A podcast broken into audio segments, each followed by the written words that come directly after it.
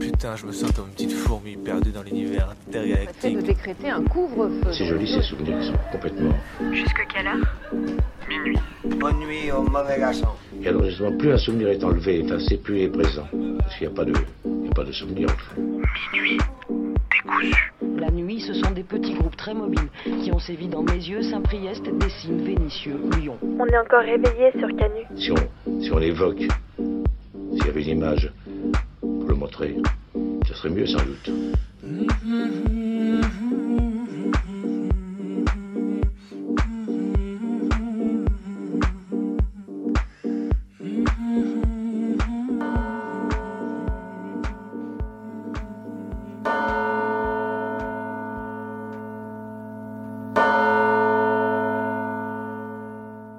Lundi, 20h passées quelques minutes dans la petite cuisine d'un appart lyonnais. La radio grésille et la voix de Macron retentit, nous expliquant à quelle sauce on va être mangé les prochaines semaines. Un bédo, une binouse pour faire passer la pilule, j'imagine sans peine les personnes dans les appartes d'en dessous, d'à côté, d'au-dessus, d'en face, dans le même silence devant leur téloche ou leur poste. On est deux dans la cuisine, et deux à avoir laissé échapper un éclat de voix un petit, mais non, un petit, et bim, à l'annonce de la suspension de la réforme des retraites. Alors je sais, un rien à voir avec une éventuelle remise en question de la pertinence du truc, mais il n'empêche, savoir qu'on n'aura pas le droit de manifester ces prochaines semaines, ça passe mieux quand on sait que les réformes ne passeront pas en soum-soum. Toute l'Europe confinée. Toute l'Europe? Enfin presque car un énorme pays résiste toujours et encore aux consignes de sécurité, la Russie. Bon, c'est facile de se moquer alors qu'on a réagi hier, mais lorsque j'apprends aux échecs lorsque j'apprends qu'aux échecs le tournoi des candidats est maintenu en Russie, avec cérémonie d'ouverture blindée et tout le tintouin, ça me laisse un peu pantoise. Les échecs, c'est quand même ce jeu slash ce sport où on est assis des heures durant face à un adversaire séparé seulement par le plateau. Et c'est dans ce genre de réflexion qu'on se rend compte qu'on frise tous et toutes un peu la parano la plus totale, justifiée slash ou pas. Quelle semaine, mais quelle semaine, mes aïeux dire qu'aujourd'hui je devais passer mon écrit de géographie des territoires annulé in extremis un jour et demi avant. Et ouais, une première épreuve de l'agrégation. 9h du mat, le cul sur une chaise, attrez-vous, très très trop loin de mon lit. Géographie des territoires, si c'est pas sexy comme nom, on dirait l'intitulé d'un vieux dictionnaire datant de la Troisième République, planqué sur une étagère qu'on avait oubliée. Vous êtes plutôt France rurale ou Asie du Sud et de l'Est? Perso, je sais plus trop. J'ai la tête qui fume des semaines de révision, il y a tout qui se mélange et ça devient flou. Donc finalement, je ne dis pas non à quelques semaines de rab pour me préparer. J'ai peur de ma voisine. Enfin, peur, c'est un grand mot. Mais je l'ai rencontrée le soir où elle a appelé les flics pour la meuf du dessous qui écoutait du Lara Fabian à fond. Ça aide pas à faire confiance. Elle est un peu tatillon avec le tapage sonore, ma voisine. Et dans un appart mal isolé où on entend jusqu'au brossage de dents de la salle de bain d'à côté, c'est pas exactement très pratique. Toc toc, oui, bonjour, vous pourriez baisser la musique Il est 9h, c'est dimanche tout de même. Euh, oui, je veux bien, mais euh, là c'était mon réveil en fait. Sauf qu'avec le confinement, les cartes sont rebattues. Et y a qu'à voir côté Italie, le soir, c'est accordéon et DJ platine sur les balcons. On fait danser tout le monde. Il a plus de tapage qui tiennent. Ouvrez les fenêtres. Sinon, dans le dernier numéro de Cosette, il y a cette chercheuse, Chloé Labu, qui a soutenu sa thèse en 2018 qui nous parle d'une espèce de poisson qui ressente un attachement émotionnel.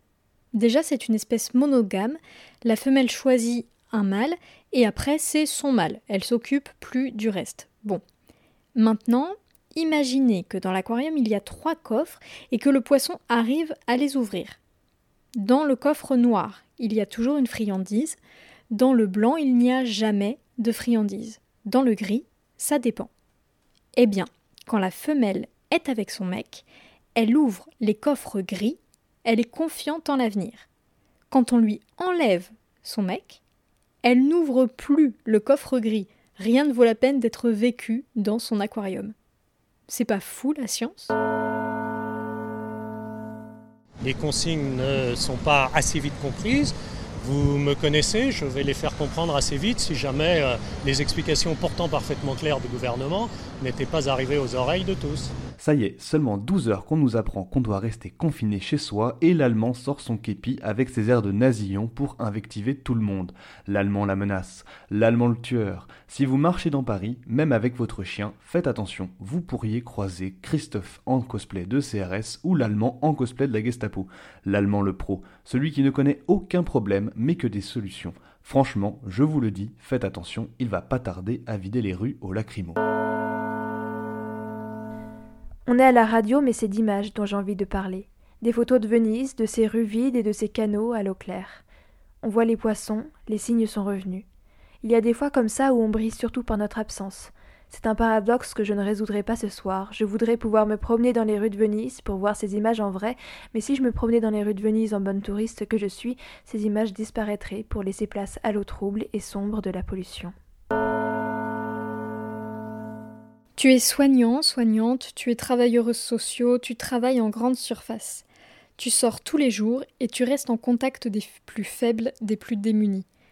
Ou bien des gens paniqués qui niquent ton rayonnage. Merci. Merci, toi qui souffrais déjà du manque de moyens. Merci, toi qui t'occupes des jeunes délaissés par la société. Merci, toi qui changes les protections de nos vieux, de nos frères handicapés. Merci à toi qui as le droit de te plaindre. Faites que là-haut, on vous entende et qu'on se souvienne, après tout ça, que vous êtes, je cite, essentiel au bon fonctionnement de la nation. Alors que je riais des quelques punchlines envoyées par le grand Sachem durant son discours hier soir, j'ai repensé très innocemment à cette scène, imaginant la réaction de toutes les Françaises qui venaient tout juste de se faire gronder par le papa de la nation pendant près de 30 minutes. C'est terminé Rien n'est terminé Rien Tout continue à cause de vous. C'était pas ma guerre. C'est vous qui m'avez appelé, pas moi. J'ai fait ce qu'il fallait pour gagner, mais on n'a pas voulu nous laisser gagner. C'est un moment dur pour tout le monde, Rambo. Tout ça, c'est du passé maintenant. Pour vous Et vous écoutez Minuit décousu, votre émission du mardi soir sur Radio Canu, le 102.2. Ce soir, pas comme tous les soirs, nous ne sommes pas ensemble, mais séparés aux quatre coins de la ville avec Colline et Maë. Ce soir, c'est bien au sens propre que nous allons découdre et recoudre des histoires ensemble jusqu'à minuit par la magie de la distance. Au programme, donc, nous pourrons entendre, après ces quelques brèves d'actualité, un arnuis musical et confiné de Maé, mais aussi un documentaire que nous présentera Colline. Et enfin, nous terminerons par une petite fiction des familles pour continuer à se faire peur tous ensemble, coincés que nous sommes derrière nos postes radio. Minuit décousu, version confinement, ça commence dès ce soir, dès maintenant, avec Maé et son arnuis. Ça y est, ça craint. Lyon en pleine journée, en pleine semaine, est aussi silencieuse qu'un jardin à la montagne. Peut-être parce que je sais que nous sommes en confinement, mais je jurerais que même la rumeur urbaine, le bourdonnement des moteurs qui ne cessent jamais, pas même la nuit, a disparu. Les bruits sont uniques et distincts. Il n'y a plus de fond sonore. Je peux distinguer chaque son, compter les moteurs, les oiseaux, les voix et les pas, s'il y en avait. Françaises, Français, mes chers compatriotes, jeudi soir, je me suis adressé à vous pour évoquer la crise sanitaire que traverse notre pays. Jusqu'alors, l'épidémie de Covid-19 était peut-être pour certains d'entre vous une idée lointaine. Elle est devenue une réalité, immédiate, pressante.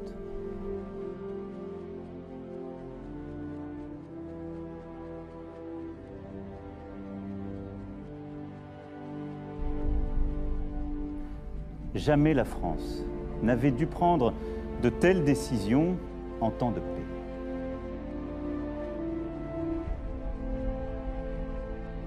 Et l'évolution récente a montré que personne n'est invulnérable, y compris les plus jeunes. Dès demain, midi, et pour 15 jours au moins, nos déplacements seront très fortement réduits.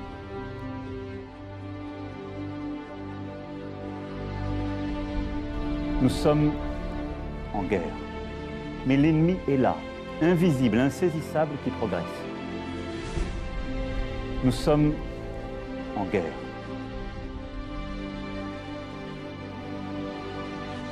Ce soir, je dois vous l'avouer, solennellement sur le 102.2, française, français, que j'ai un faible pour les films d'apocalypse. Alors que la nuit envahit nos jours et que le confinement de nos existences se fait plus étroit, je dois vous parler de cette passion qui poussa des centaines de personnes à dévaliser les rayons de pâtes des supermarchés ce week-end. Musique dramatique, orchestre symphonique grandiose, préparez-vous en cette nuit de confinement à contempler la destinée d'une humanité menacée par une catastrophe. Si c'est sur la musique de Harald Closer et Thomas Wanker que j'ai décidé de m'adresser à vous ce soir, ce n'est pas un hasard. Il s'agit de la bande-son originelle d'un film d'apocalypse, le jour d'après. Emmanuel Macron, hier soir, a pesé ces mots. Le jour d'après, quand nous aurons gagné, ce ne sera pas un retour au jour d'avant. Coïncidence Je ne crois pas. Vive la République Vive la France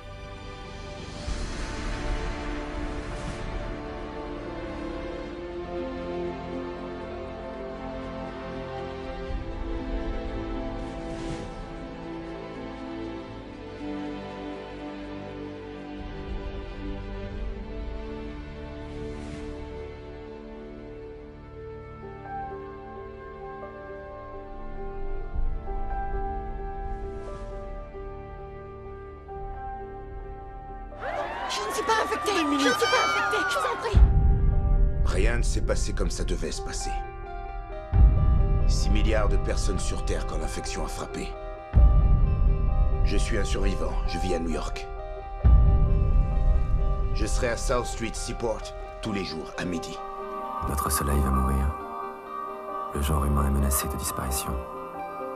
Il y a 16 mois, moi, Robert Capa, et une équipe de 7 personnes avons quitté la Terre, gelée dans un hiver solaire. Notre mission Réenflammer le soleil avant qu'il soit trop tard. Il faut qu'on envoie une charge explosive au centre du soleil. Cette étoile va mourir. Et si elle meurt, nous mourrons. J'ai toujours aimé la nuit en ville pour le silence et pour le vide. Fascination morbide ou simple plaisir d'un calme retrouvé devant les rues vidées de leurs voitures et piétons. La ville, sans ses femmes et ses hommes, est hypnotisante. Tout en elle clame la présence. Elle est la trace de la vie humaine, le témoin d'une civilisation qui soudain semble morte. Les films catastrophes donnent à voir les images de cette agonie et racontent des histoires pour expliquer ce vide. Les films d'apocalypse reposent sur ce fantasme d'extinction, de disparition.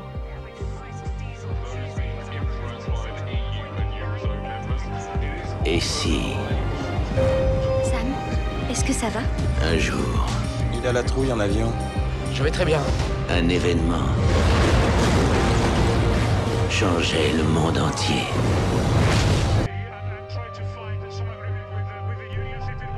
Les victimes étaient adeptes du calendrier Maya, qui annonce la fin du monde pour le 21 décembre 2012. Tu ne me croiras jamais. J'espérais que nous aurions plus de temps. Le monde, tel que nous le connaissons, est sur le point de disparaître. a été frappé par des grêlons d'une taille jamais observée. En Nouvelle-Écosse, le niveau de la mer est monté de 8 mètres. Vous savez ce qui se passe aujourd'hui dans le monde Le gouvernement doit prendre des mesures immédiates et à long terme.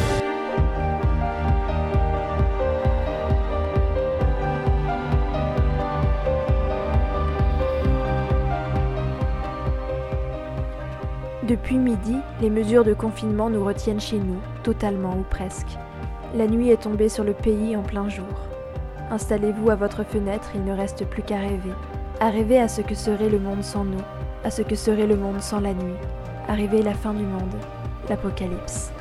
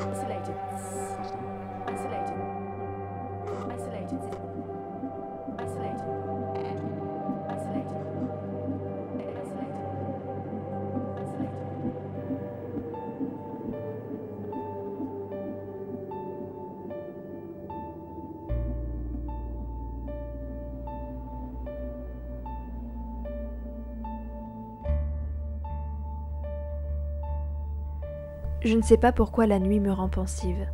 Je ne sais pas pourquoi c'est la nuit que je fais les choix les plus difficiles ou les plus importants. Je ne sais pas pourquoi c'est la nuit que je m'invente les scénarios les plus invraisemblables et les plus terribles, comme pour me faire peur, ou pour m'aider à prendre du recul sur ce qui bouleverse mon quotidien. Introspection personnelle ou mise en perspective du monde et de l'humanité. Rien ne vaut la promesse d'une fin du monde pour le considérer soudainement tel qu'il est, faillible, fragile presque, modifiable. Rien ne vaut un apocalypse pour rêver à ce que ce sera après. Rien ne vaut une catastrophe pour rêver de tout reconstruire, plus solide, plus beau, tout réinventer. Rien ne vaut un krach boursier pour rêver de mettre fin au capitalisme, un confinement total pour rêver une révolution. Est-ce complètement fou de penser que les films d'apocalypse parlent d'espoir?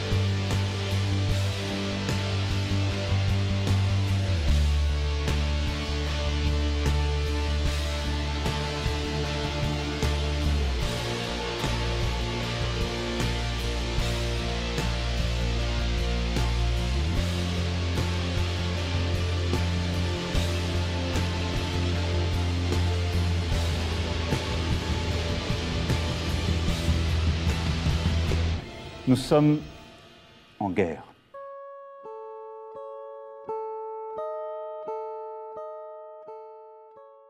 Vous écoutez Radio Canu le 102.2 fidèle au poste malgré la pandémie.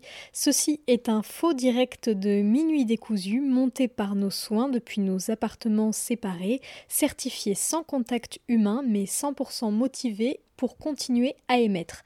Vous venez d'entendre Maë vous parler de nuit et d'art.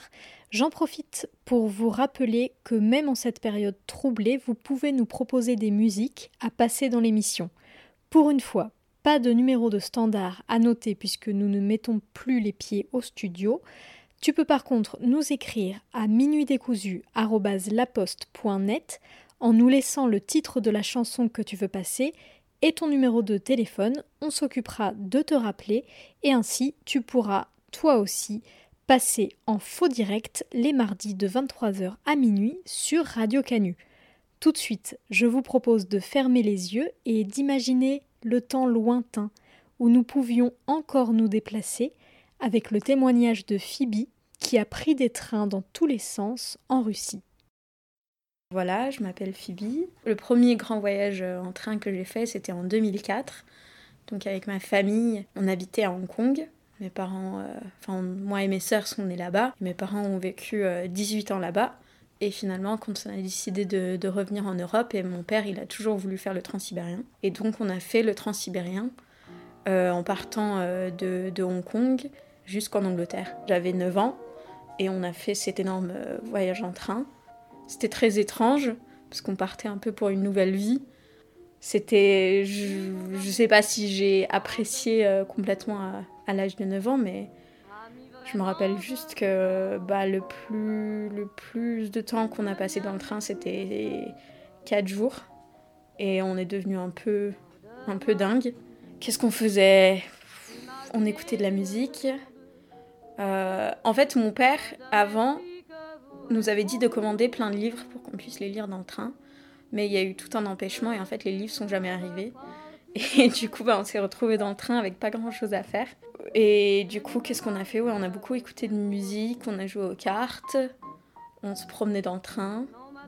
Voilà, des fois on était envoyés pour essayer de trouver des, des trucs à manger. Je me rappellerai toujours où, euh, avec mon père et ma soeur, on est allé essayer de chercher des œufs brouillés dans le wagon-restaurant. Mon père qui essayait d'expliquer euh, le concept euh, des œufs brouillés à la dame derrière le comptoir. Il faisait la poule, après elle t'a tu veux du poulet, il t'a non, on veut un œuf, il imitait un, un poulet en train, une poule en train de pondre un œuf. Et après, voilà, elle a essayé de nous donner des œufs durs. Et après, il a essayé d'expliquer le concept du brouillé. Finalement, voilà, on est rentré manger nos biscuits secs. À un moment, j'avais un ballon de baudruche et j'ai écrit dessus tous les livres que j'avais lus. Et mes parents ont trouvé ça très drôle parce que je m'ennuyais tellement. Mais on faisait pas grand chose. On a été amis avec euh, des gens. Donc, il y avait un jeune, euh, je crois qu'il était coréen, avec sa mère. Et on jouait beaucoup aux cartes avec lui. Et puis après, il y avait une autre famille avec une petite fille. Du coup, ben, on passait beaucoup de temps avec la petite fille. euh. Sinon, mes parents, je crois qu'ils en avaient un peu marre de nous. Ils ont commencé à boire de la vodka pour euh, un peu oublier qu'ils étaient dans un, train pendant longtemps avec, euh, avec des gosses un peu chiants. Ma petite sœur, elle avait un énorme casque avec un super long fil. Du coup, elle se la pétait, elle se promenait dans le couloir et elle écoutait des musiques de Pink en se baladant euh, dans le couloir. Et du coup, on a des photos assez chouettes. Et dans chaque wagon, il y a une. Ils appellent ça une pravadnitsa. C'est genre la dame du train. La plupart du temps, c'est des femmes. Et c'est elle qui s'occupe du wagon, qui t'apporte euh, l'eau chaude, euh, qui, qui s'occupe de toi si t'as des problèmes. 13 ans plus tard, je suis retournée euh, en, Russie. Pour, voilà, j'ai fait des études de russe. Et donc j'ai passé une année à, à Moscou. Et avec mes copines avec qui on était là-bas, on a décidé de, de faire le transsibérien. Mais du coup, cette fois, je l'ai fait dans l'autre sens. Donc de Moscou à Pékin. Nous, on voyageait toujours en troisième classe. Parce que bah, voilà, ça coûte beaucoup moins cher. Et tout le monde nous a dit c'est la meilleure façon de voyager. Tu rencontres des gens, tu parles avec des gens. Et donc là, dans ce cas, les pravadnitsa, les femmes du train, elles sont vra- vraiment très présentes. Dans les trains internationaux, il y, a- des douches. Nous, on avait fait un train de Helsinki jusqu'à Moscou. Et voilà, c'était un train international. Ça, par contre, c'était vraiment classe. Parce que voilà, ça, c'est pour les touristes européens. Et là, il y avait une douche euh, dans la salle de bain et on était. Waouh, c'est incroyable. Mais sinon, non, il n'y a, pas- y a pas de douche. Mais les gens qui sont là pour longtemps, ils prennent leur bassin, ils se nettoient dans, dans les petites toilettes. C'est pas idéal, mais, mais ça marche bien. Et puis au bout de chaque wagon, enfin d'un côté t'as les toilettes et de l'autre côté du wagon t'as le samovar, donc le truc qui fait bouillir euh, l'eau chaude. Et en gros bah ça c'est vraiment euh, très très très utile parce que tu te rends compte que tu peux faire plein de trucs avec de l'eau bouillante, que ce soit du thé, du café, les nouilles instantanées. Ça c'est vraiment la clé. Ouais, le samovar c'est un peu le cœur du wagon et tout le monde euh, y va tout le temps. euh, voilà. Dès que le train s'arrête en fait sur la plateforme, T'as des petites, euh, des, vieilles dames qui vendent de tout. Et elles euh, te sautent dessus quand tu descends du train. Elles vendent de tout, elles vendent des poissons un peu séchés, elles vendent des fruits, elles vendent euh, de l'eau gazeuse, enfin vraiment tout. Ou sinon, t'avais les kiosques aussi qui étaient sur le quai qui coûtaient un peu moins cher. Mais les gens étaient très préparés. Nous, on n'était pas du tout préparés, mais tous les autres gens dans, le- dans les wagons, ils avaient apporté un énorme sac en cabas avec tout ce qu'il leur fallait pour les quelques jours, avec des couteaux, des tomates, euh, des assiettes. euh. Du coup, nous, on a débarqué dans le premier train et on regarde les gens, on était, mais merde, on n'a rien, donc qu'est-ce qu'on va manger? Après, les gens, ils partagent aussi. euh. Nous, il y a des fois où je pense qu'ils ont eu pitié de nous parce qu'on n'avait rien à manger, ils nous ont donné à manger. Après aussi, dans le train, des fois, il y a, surtout la nuit, il y a des, petites dames qui passent avec un chariot et qui te vendent de la bière, euh, des, des chips, euh, du café, euh, des trucs comme ça. Du coup, là, c'était pour aller à Kiev et on monte dans le train et puis on achète des bières Et nous, on était en haut du lit, superposé. Et en bas, il y avait un couple, je sais pas, je pense qu'il devait être dans la soixantaine. Et ils avaient de tout, ils avaient vraiment tout emmené. Et nous, on était là un peu horizontalement en essayant de boire nos bières. Et puis je pense qu'ils ont un peu pris pitié de nous. Ils se disaient Ah, mais vous avez besoin d'un petit apéritif pour ça. Et puis ils nous ont sorti genre du fromage fermenté qu'ils avaient fait eux-mêmes, des œufs durs. Ils se disaient ah, Voilà, il vous faut ça, ça va très bien avec la bière. Du coup, ils ont partagé ça avec nous. Et c'était cool. Et souvent, t'as les femmes un peu plus âgées qui te donnent des bonbons, du chocolat. Mais bon, au bout d'un moment, quand on est dans un train euh, pendant 36 heures, euh, tu commences à, à, moins regarder le paysage. Après, c'est cool, tu te lèves le matin s'il est assez tôt, parce que tu perds un peu la notion du temps. Du coup, des fois, tu te réveilles, il est 4 heures du matin, et le soleil est en train de se lever, et c'est tout beau. Et s'il y a tout le monde qui dort, bah, tu sens c'est vraiment un peu magique, parce que tu, sens, euh, waouh, il n'y a que moi qui est en train de d'assister à ce, spectacle. Mais sinon, après le transsibérien, voilà, il y a beaucoup de vide pendant très longtemps. Et après des villes très laides, très industrielles. Je trouve c'est dingue qu'un pays soit si énorme et qu'il y ait des paysages si différents et qu'en même temps, tout est un peu pareil. Les gens sont un peu pareils. Euh, ce que j'adore, c'est les, les bouleaux, les arbres. J'y pensais pas du tout, mais dès que je suis partie de la Russie. Après, il y a des bouleaux ici, mais là-bas, t'as des forêts et des forêts de bouleaux. Et je trouve c'est tellement beau, avec les, les troncs, euh, les troncs blancs on s'est rendu compte qu'en fait tous les trains qu'on voulait prendre étaient, étaient complets.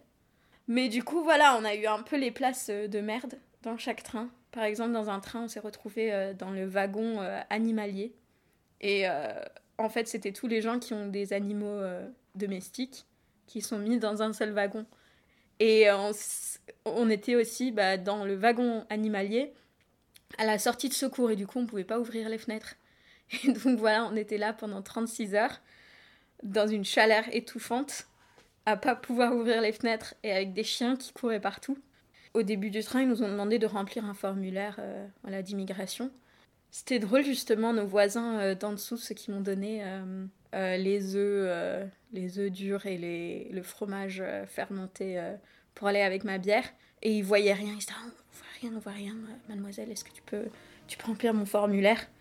Et du coup, bah, c'était très drôle parce que la dame, elle arrêtait pas de se moquer de moi. Elle t'a, haha, c'est une étrangère, elle remplit nos papiers, qu'est-ce qu'elle fait? Haha. Et puis elle t'a, non, ça, ça s'écrit pas comme ça. Et j'étais, ah, mais madame, s'il vous plaît. Euh. Le plus drôle, mais ça, par contre, on n'était pas en train, on était en bus. Parce qu'en fait, le bus pour passer la frontière mongolienne coûtait beaucoup moins cher. Et c'était très étrange, c'était un bus de nuit. Et vers 2h du matin, on est arrivé à la frontière. On a dû descendre du bus, sortir nos bagages, enfin repasser dans un autre truc. On est descendu du bus au moins trois fois avec nos bagages. Et après, finalement, vers deux heures, on arrive en Mongolie. Et là, ils s'arrêtent dans un espèce de resto, restaurant, euh, hôtel euh, au bord de, l'autoroute. Ils sont là, vous descendez tous. On était, ah bon, d'accord. J'étais, ah oui, on va manger. J'étais, non, non, mais il est 2 heures du matin, on n'a pas trop faim. J'étais, ah non, non, il faut manger. Du coup, là, on se retrouve à, peu près 50 personnes du bus euh, dans une espèce de, de halle, restaurant énorme en,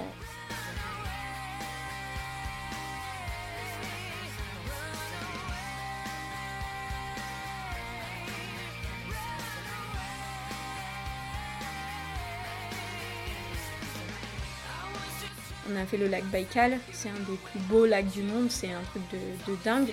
On a fait des choses comme ça. Mais après, on s'est aussi arrêté dans des villes un peu industrielles, euh, où il n'y a pas grand chose à faire. Voilà, il y a un soir, on s'est retrouvé euh, à Novosibirsk, donc c'est une ville euh, voilà, en Sibérie, une des plus grandes villes sibériennes. Et euh, on s'est retrouvé le dernier jour euh, dans un centre commercial pendant qu'il pleuvait, dans le KFC du centre commercial, à boire des bières dans le, dans le KFC, à attendre que la pluie s'arrête. Ce genre d'expérience était aussi important que, que les trucs plus touristiques. Et sans le prendre comme quelque chose d'exotique, sans se dire il faut voir ça parce que c'est complètement différent et on n'a jamais vu quelque chose comme ça de notre vie, mais juste bah pourquoi pas. Les gens qui étaient avec nous dans le wagon, ils allaient tous quelque part, ils avaient tous un but. Il y en avait un, euh, voilà, il, était en congé euh, militaire, euh, il y en a d'autres qui allaient voir de la famille, il y en a d'autres qui rentraient de leurs études, mais ils allaient à une destination. Alors que nous, on arrivait à notre destination, on repartait.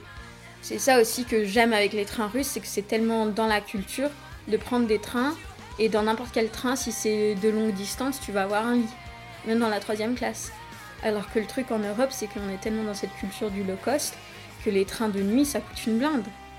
Et si tu veux faire un train de nuit euh, pas cher, t'es en siège. En Russie, ils te donneraient jamais un siège. Pour eux, ce serait impensable. Mais comment tu veux dormir dans, un siège? Il te, il te faut euh, le lit.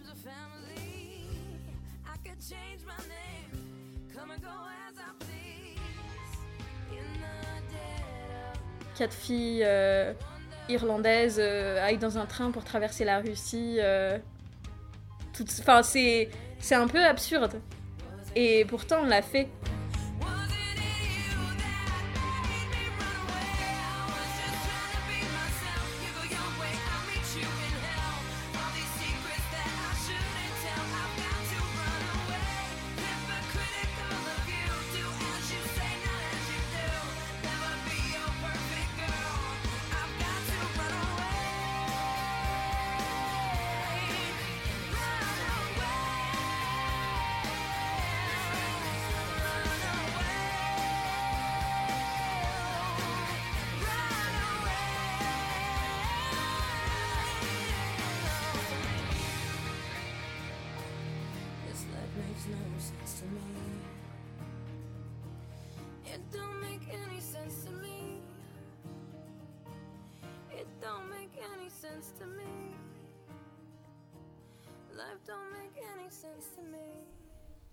Vous écoutez Minuit décousu sur Radio Canu le 102.2. Vous venez d'entendre ce témoignage recueilli par Colline.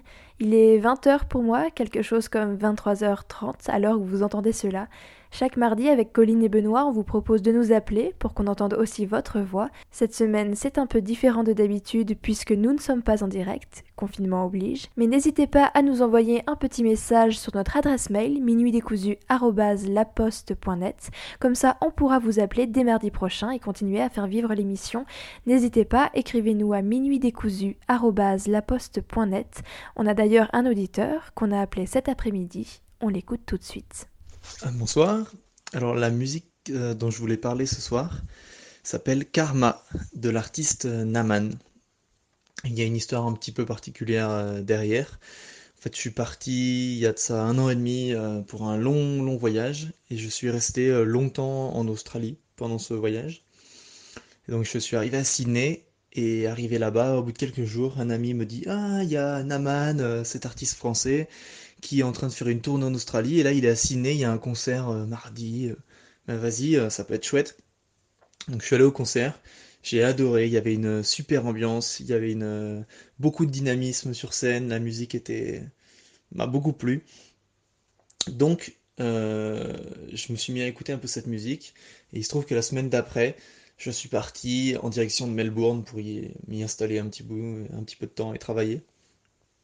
Et euh, Naman, le même artiste, a continué sa tournée euh, australienne et donc arrivé à Melbourne. J'ai donc pu profiter de son concert une deuxième fois. J'y suis allé avec euh, d'autres amis, j'ai invité d'autres personnes et pour une deuxième fois, j'ai pu assister à son concert. Et ensuite, j'ai continué à écouter à, fond ses musiques, cette chanson et bien d'autres, notamment lorsque j'étais dans l'Ouest australien, en roulant à fond avec la voiture, avec deux amis, Simon et Bérangère, je m'en souviens bien. On était au milieu des déserts rouges, euh, des cascades avec des crocodiles, euh, des serpents euh, qui traînent dans tous les coins, et on écoutait ça, et on traversait au milieu des kangourous. De bons souvenirs. On remercie chaleureusement cet auditeur de nous avoir appelé. On vous rappelle que vous pouvez aussi nous contacter sur minuitdécousu.laposte.net pour nous raconter une petite anecdote relative à une musique. Et du coup, bah, on écoute Karma de Naaman.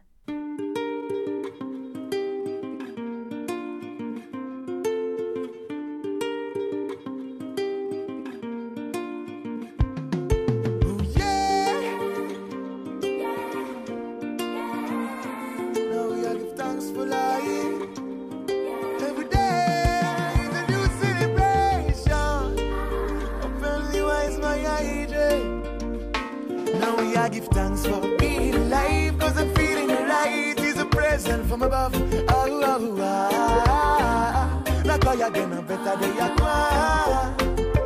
Thanks for being alive, cause the feeling right is a blessing from above. Oh, oh, ah, ah. Now cry again.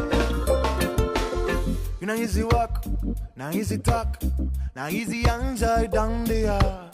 Stop for sick of them tell you vision. Better don't you know we need more ambition. Them said, be for a daily. But keep your eyes open, we cannot be blind at the game. Never let them rob you again. Put you trouble and you bobbies away. Preserve your mind for a brighter day. Whoa, inspiration and meditation. Man, I feel learn to give you one celebration. Got thousand reasons, yeah. So we I give thanks for being alive. Cause the feeling right is a present from above. Oh, oh, ah. Now cry again, a better day at one. Yeah. Thanks for being alive. Cause the feeling right is a blessing from above. Oh, oh, ah. Now cry again. Oh, no. Watch again, there's a thing inside. Into rivers, mountain, and ocean. If you not feel, tell me who gonna feel it for you. Who gonna make you a prize? Yeah, yeah. Into this smart world full of lies. The wise eye go see the real flow and blossom out. If you not see, tell me how can you see us through? Who gonna open your eyes? Feel build your destiny, your own direction. Make things happen in your life and be proud. If you take a big slice, hurry up, me better. This your life is too short. In the end, You love with the answer, try learn you way. Before looking for another, me say watch up out there. Ah Away from you can all the people that living on. Now we are give thanks for being alive. Was a feeling alive is a present from above. Oh, oh, oh. Now cry again, a better day at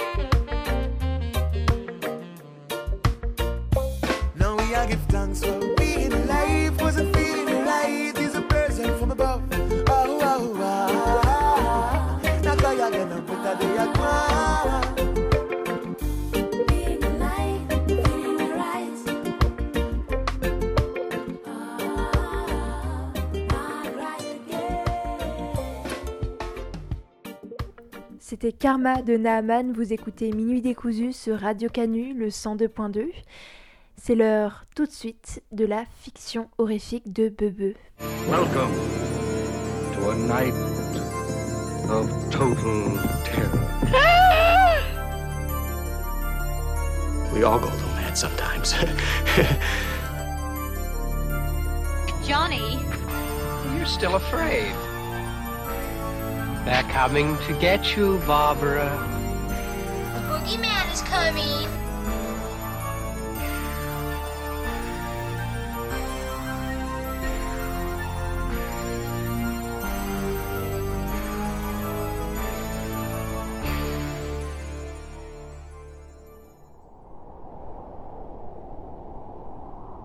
Je croupissais en Antarctique quand tout eut lieu. Dans ce tombeau gelé, cette prison de glace, cet havre de calme et de silence où peu de personnes purent poser le pied.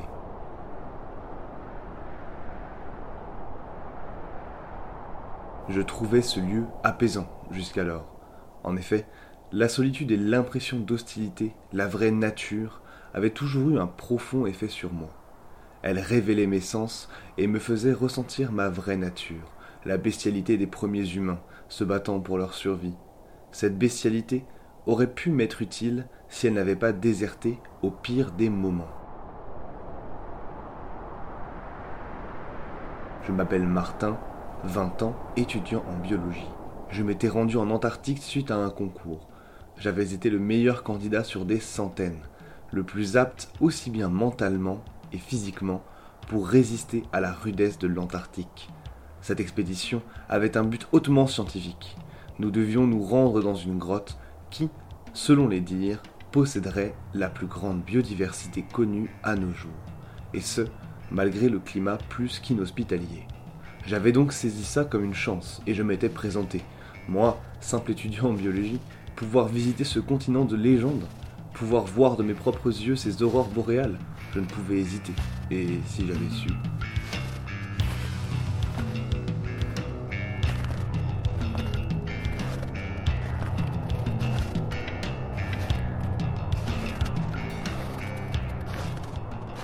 Peine deux mois plus tard, nous partions.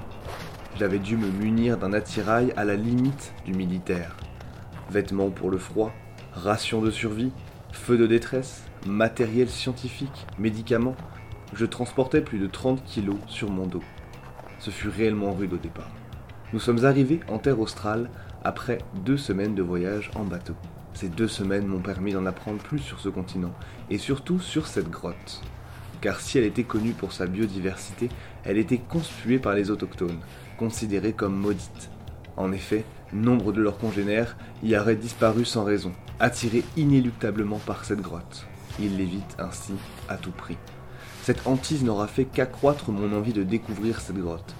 Au final, ce sont les autochtones qui avaient raison. Nous aurions dû rester loin de cette satanée grotte.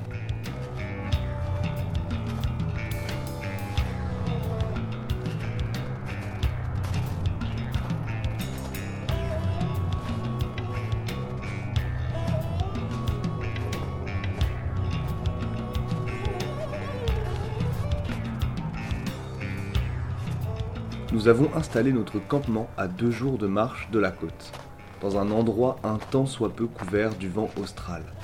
Nous nous préparions pour partir le lendemain dès l'aube, et, tout au long de cette préparation, j'ai eu ce pressentiment.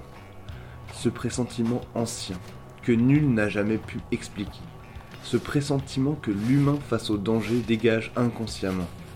Je savais qu'il allait nous arriver quelque chose, mais je ne savais pas quoi.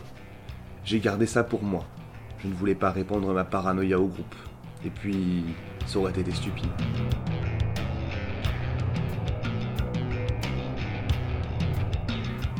Nous nous sommes dirigés vers la grotte, nos sens aiguisés et mis à l'affût du moindre bruit par ce vent permanent. Sur place, nous avons installé différents matériels scientifiques à l'extérieur de la grotte, qui nous permet d'étudier les relevés effectués dans la grotte.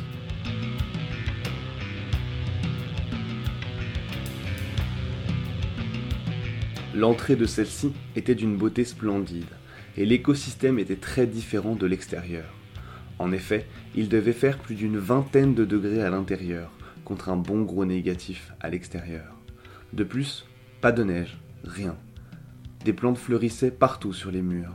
Nous avions dû, pour rentrer, passer par un trou très étroit, en rampant. Nous avons d'ailleurs eu du mal à trouver l'entrée. Nous nous sommes enfoncés peu à peu dans la grotte, mais l'ambiance devenait pesante, une chaleur alarmante, et plus on descendait, plus la végétation et la lumière disparaissaient.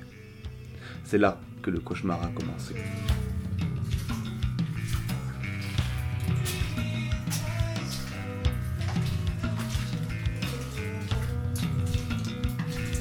Nous sommes arrivés dans une sorte de salle au bout d'un dédale de couloirs. Elle était très sombre nous avons jeté une fusée de détresse. Et c'est là que nous avons vu pour la première fois cette chose. C'était une sorte d'humanoïde semblable à une ombre, assis au milieu de la salle. À peine eut-on posé les yeux dessus que nous sommes tous tombés dans un sommeil incontrôlable, dans les abîmes infinis du néant. Cette bête, cette ombre, son existence, son apparence, tout en elle allait au-delà de ce qui était considéré comme rationnel.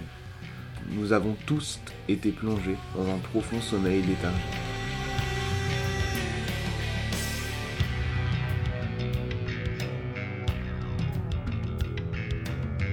Cette bête semblait pouvoir nous contrôler et nous atteindre dans notre sommeil. Elle nous torturait, nous diffusant de doux rêves dans un premier lieu, puis nous infligeant des supplices dans ces derniers. Elle nous épuisait aussi bien physiquement que moralement. En effet, elle nous entraînait dans des rêves lucides. Nous étions capables, du moins pour ma part, car je ne puis parler au nom des autres, décédés, de faire nos propres choix dans ce rêve, de lutter. Cependant, elle était bien trop forte et nous détruisait peu à peu.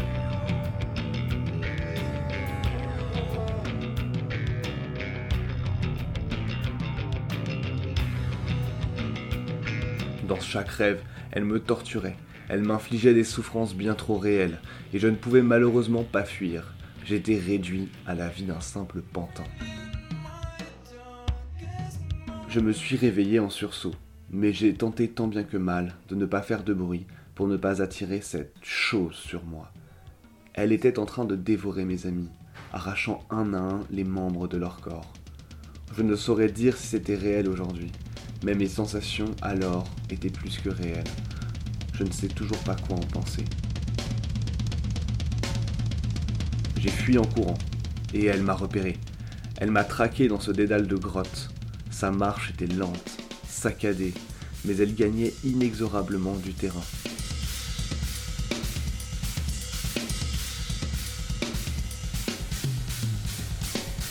Ce qui m'aura sauvé, c'est l'entrée si étroite. J'ai compris alors pourquoi elle n'allait pas directement massacrer tous les autochtones. Elle craignait le froid, et elle ne pouvait sortir de la grotte.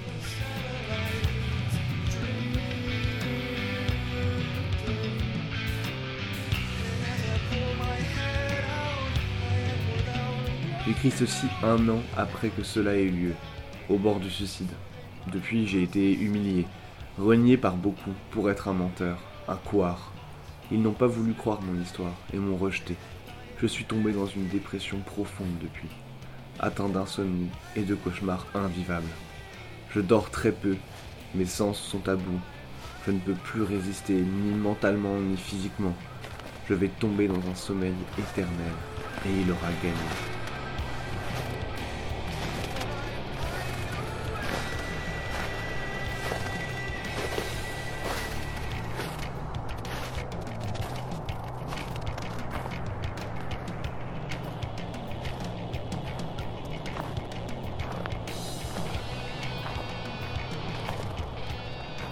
Qui m'inquiète encore plus, c'est que ce que je ressens semble se répandre comme une épidémie auprès de mes proches.